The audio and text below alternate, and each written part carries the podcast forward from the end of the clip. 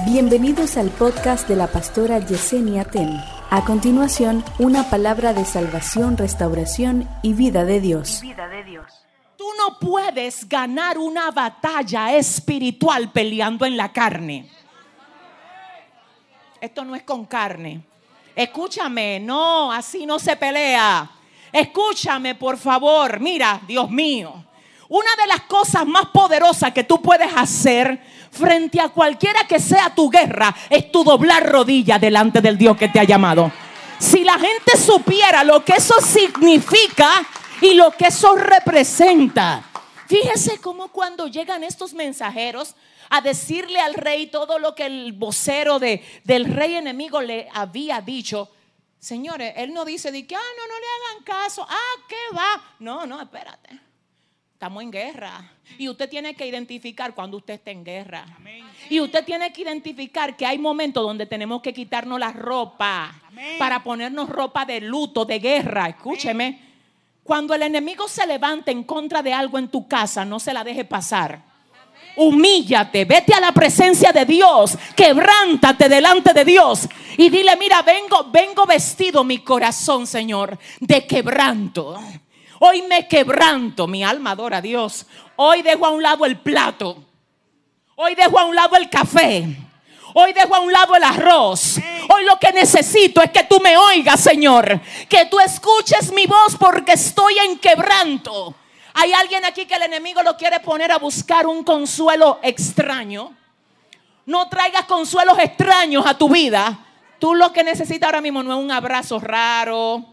No es un, un corazoncito de WhatsApp. No, usted lo que necesita. Háblale serio a su hermano. Y diga, mire, usted lo que necesita es humillarse delante de la presencia del Señor. Para que el Señor... Ay, ay, ay, ay. Déjame ver que me ayude Dios, es mucho más cómodo para la carne buscar alguien que te dé el consuelo. Y esto no solamente pasa con relaciones de, pareja, eso pasa hasta con un amigo que tú tengas o una amiga. Es como, es porque es tangible. es como que tú quieres a alguien ahí que te resuelva ahí. Pero déjame decirte qué es lo que pasa. Hay cosas que están fuera de la circunscripción humana. El humano no tiene control ni poder para resolverlas. ¿De qué te vale que te digan todo va a estar bien? Ajá, pero déjame ver quién es que lo dice. No es por nada, escúchame, gracias. El problema es que yo necesito algo, es que no, es que es otra cosa. Es que yo lo que necesito es que el diablo sepa que yo no estoy solo, que yo no estoy sola, que el Señor es mi ayudador, que Él es mi guardador, que yo, aleluya, cuento con Él. Escúchame, te tengo que decir algo. Hay cosas que Dios las permite para que tú te acerques a Él. Fue cuando ellos y cuando el rey escuchó la voz informativa de estos tres hombres acerca de todo lo que había dicho el vocero del rey enemigo, cuando se rasgó las vestiduras, cuando se vistió de silicio y lo otro que hizo fue que mandó a sus representantes. Mira lo que pasa, una voz tiene que ser apagada por otra voz. Una voz tiene que debilitar otra voz. Llama. Una voz tiene que debilitar otra voz. Si tú a la voz que el enemigo te lanza no le llevas voz de Dios, esa voz enemiga, engañosa, falsa, se va a quedar gravitando dentro de ti. Apágale la voz al diablo usando la voz de Dios. Ah, no, esto, es para gente que entienda. Déjalo sin voz. Déjalo sin voz. Él quiere que tú te quedes meditando en lo que dijo. Dije que no, que tú nunca has servido para nada. Que a ti ni. Oye, tú naciste por casualidad. Porque ni tu papá ni tu mamá te quería. Así, y después comienza esa, esa voz satánica a gravitar. Es verdad, yo soy un fracasado. ¿Para qué yo nací?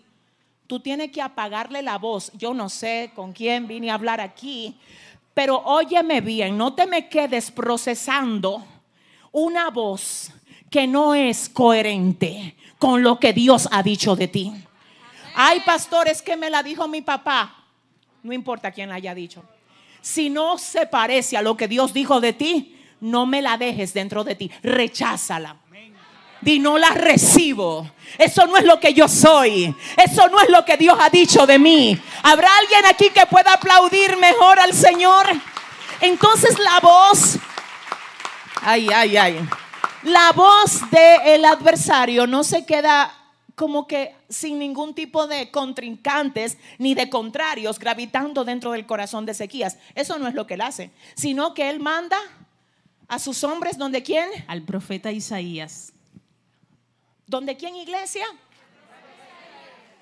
En la antigüedad habían tres cargos principales, diga conmigo tres. Primero, el sacerdote.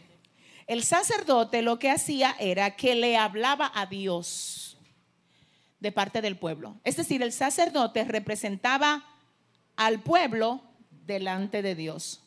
El rey era el líder de la nación, quien dirigía a la nación y la protegía, sobre todo en tiempos de guerra.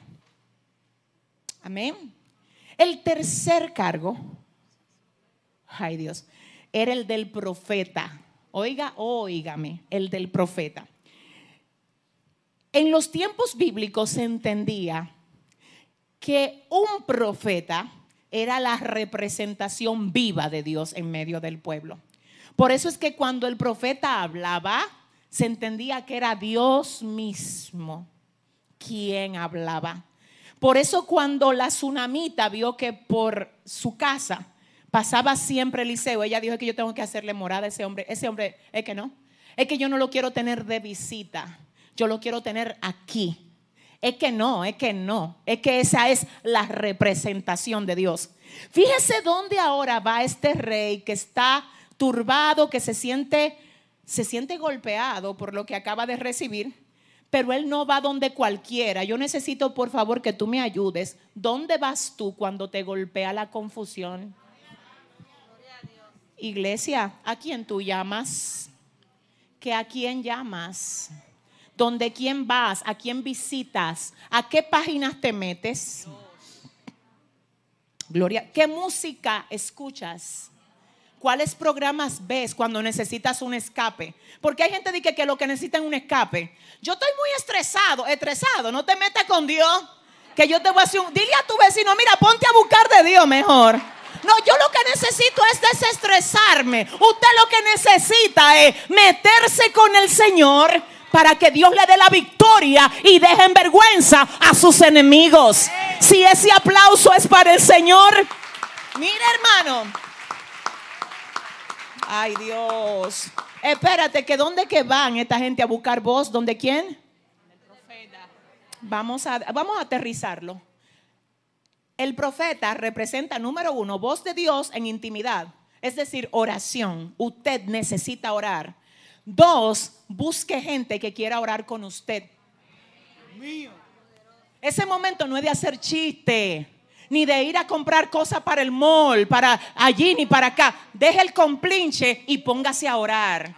Que hay gente que nada más tienen aliado para bochinche. Todo lo de ellos uno junte todos los días para uno bochinche. Y usted dice, ¿qué es lo que hacen esta gente el día entero? Dile a tu vecino que suelte el bochinche. El día entero. Todo el tiempo un cuento y un asunto. ¿Eh? Usted no puede andar así. Usted, mire, Dios mío, Padre. Qué lindo es que cada vez que usted se reúna con sus amigas, aunque usted se divierta con ellas, encabece esa reunión con una oración. Encabece ese junte con una lectura bíblica. Póngale un cerco a ese tiempo. Diga, yo no puedo estar, aleluya, juntándome con gente sin propósito. Cada cosa que hago tiene que tener propósito. Busca voz de Dios. ¿Tú sabes cuál es el peligro de no buscar voz de Dios? y oír voz incorrecta, que la voz incorrecta puede confundir lo correcto que tú estás haciendo. Que me ayude Dios. La voz incorrecta puede confundir lo correcto que tú haces. Por eso cuando hay una persona que ve el cambio que tú estás dando, siempre va a querer hacerte creer que tú no, que tú no estás bien y que la gente que te está ayudando a cambiar tampoco están bien. Son todos unos grupos de locos y te quieren convertir en eso a ti también. Así es que te lo dicen te veo malo, ya en dos o tres meses más está malo. Claro, porque ellos se quedaron en la misma estación de donde Dios te sacó a ti. Entonces el cambio tuyo los está confrontando. Alguien tiene que oír esto. Dile al que te queda al lado, no retrocedas. No retrocedas. ¿La voz de quién estás escuchando? ¿La voz de quién? El rey Ezequías fue a buscar voz del profeta Isaías, hijo de Amós. Mire, Amós era un sacerdote. Está bien. Entonces Isaías era hijo de Amós, el sacerdote. Esta gente tiene ADN de gloria por todos lados. Para allá se va Ezequías a buscar voz. Pastora, yo no sé qué hacer, ya tú oraste. Miren, señores, yo vengo a hablar algo serio con ustedes. La oración es una inversión de tiempo. Cosa que tú no puedes resolver. Óyeme, cuando te conectas en oración, Dios te va a decir cómo resolverla. La gente nada más quiere que le den promesa.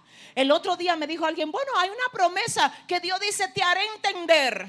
Uno de los versículos míos favoritos, para colmo, es verdad, Salmo 32, verso 8, te haré entender, te mostraré el camino por el que debes andar sobre ti, fijaré mis ojos.